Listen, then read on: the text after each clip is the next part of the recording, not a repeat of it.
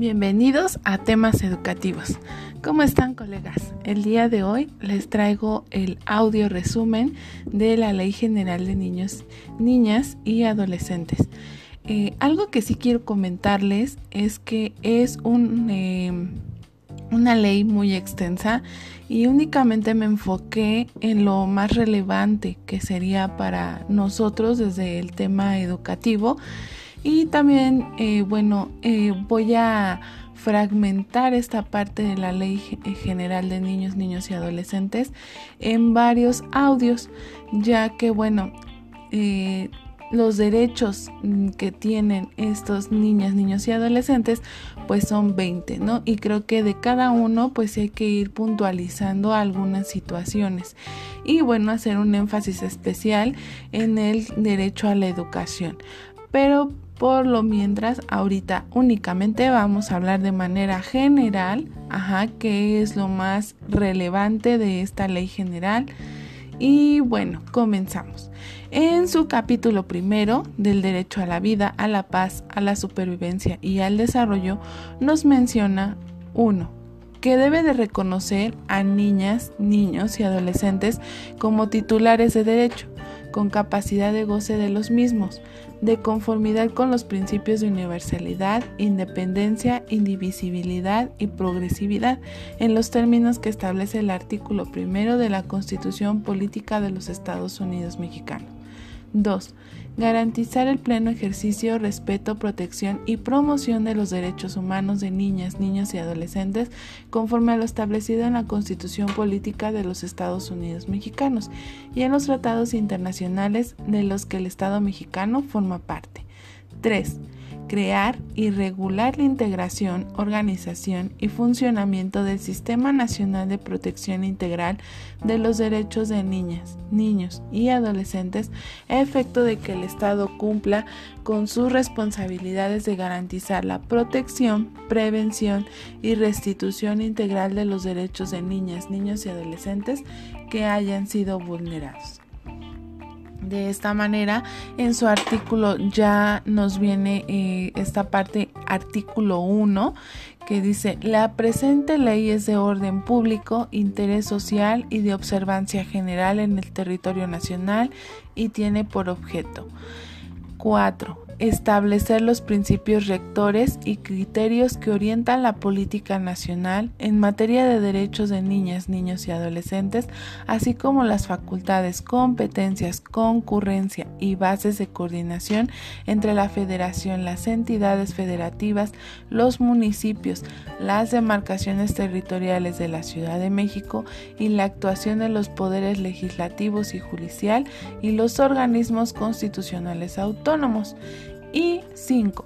Establecer las bases generales para la participación de los sectores privados y social en las acciones tendentes a garantizar la protección y el ejercicio de los derechos de las niñas, niños y adolescentes, así como prevenir su vulneración.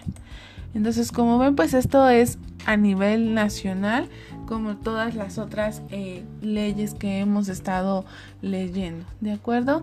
Y bueno, artículo 2, para garantizar la protección de los derechos de niñas, niños y adolescentes, las autoridades realizarán las acciones y tomarán medidas de conformidad con los principios establecidos en la presente ley.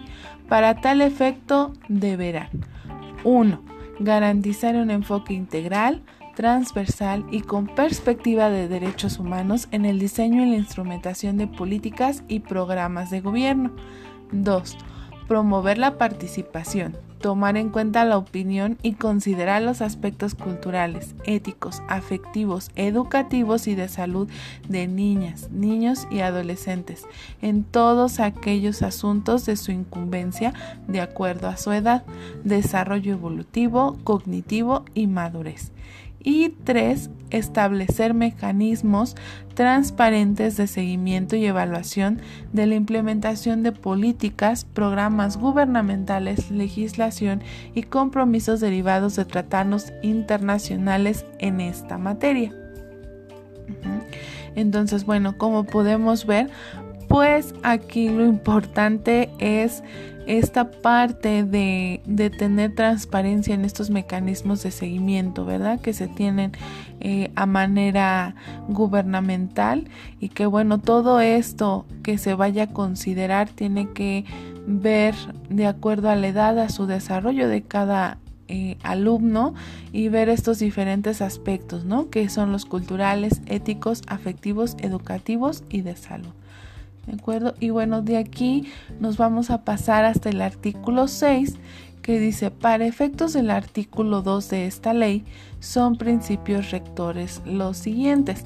Recordemos que nuestro artículo 2 es el que acabo de leer, que es el que nos habla de garantizar esta protección de los derechos de niños, niños y adolescentes, ¿de acuerdo? En cuanto a pues lo que es el gobierno. Y bueno, eh, como les decía, artículo 6 y bueno, sus principios rectores serían los siguientes. 1. El interés superior de la niñez. 2. La universalidad, interdependencia, indivisibilidad, progresividad e integralidad de los derechos de niñas, niños y adolescentes, conforme a lo dispuesto en los artículos primero y cuarto de la Constitución Política de los Estados Unidos Mexicanos, así como en los tratados internacionales. 3. La igualdad sustantiva. 4. La no discriminación. 5. La inclusión. 6. El derecho a la vida a la supervivencia y al desarrollo. 7. La participación. 8. La interculturalidad.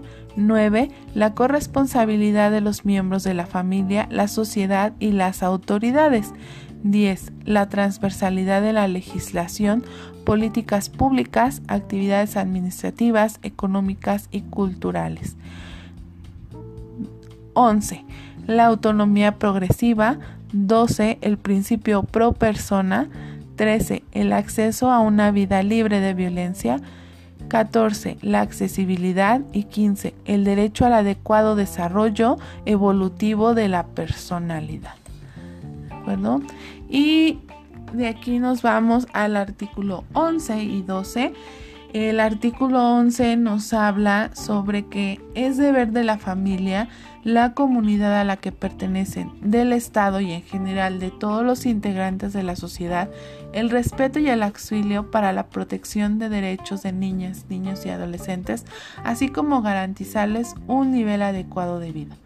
Artículo 12. Es la obligación de toda persona que tenga conocimiento de casos de niñas, niños y adolescentes que sufran o haya sufrido en cualquier forma violación de sus derechos, hacerlo del conocimiento inmediato de las autoridades competentes de manera que pueda seguirse a la investigación correspondiente y en su caso instrumentar las medidas cautelares de protección y restitución integrales procedentes en términos de las disposiciones aplicables. ¿Sí? En esto eh, más adelante vamos a ver algunos otros em, eh, documentos en el que se basan en estos dos artículos. De acuerdo que, bueno, a veces nosotros como servidores públicos, al tener conocimiento de alguna situación que esté vulnerando o esté afectando a nuestro alumnado, sí, tenemos que hacerlo de conocimiento a la autoridad competente.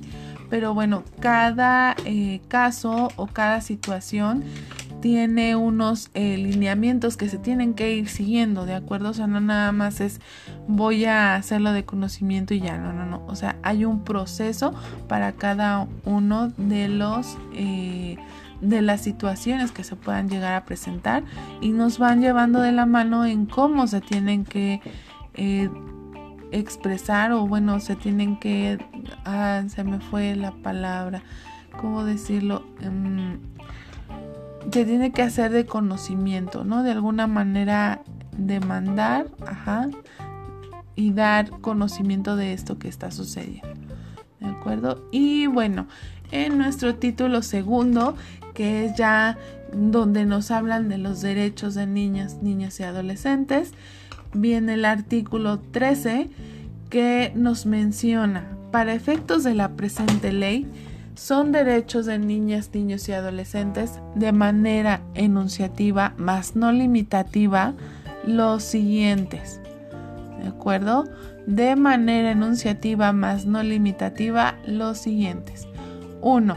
Derecho a la vida, a la paz, a la supervivencia y al desarrollo. 2. Derecho de prioridad. 3. Derecho a la identidad. 4. Derecho a vivir en familia. 5.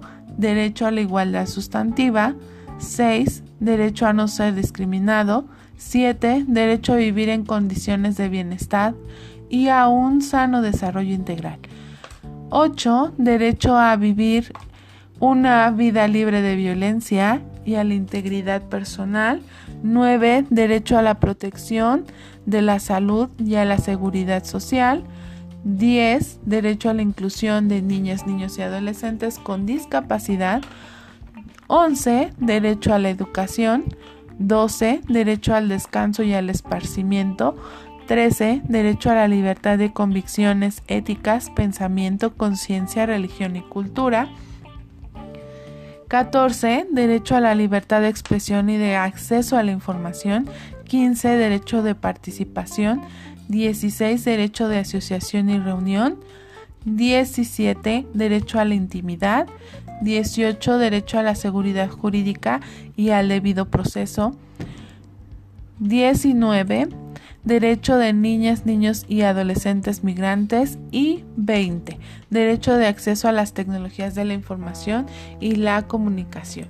Y bueno, como yo les comentaba, pues son 20 derechos que si bien pues eh, hay que tener conocimiento de ellos porque ahí es donde empieza a radicar esta vulnerabilidad, ¿no? A la que nosotros podemos llegar a poner a, nuestros niños, niños y adolescentes.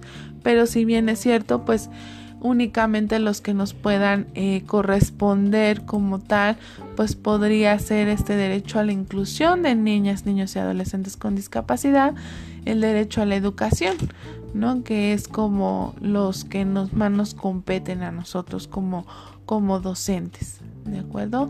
Y bueno, hasta aquí este podcast y les agradezco mucho que me estén escuchando, que me estén siguiendo. Muchas gracias a aquellos que ya están siguiendo de este canal.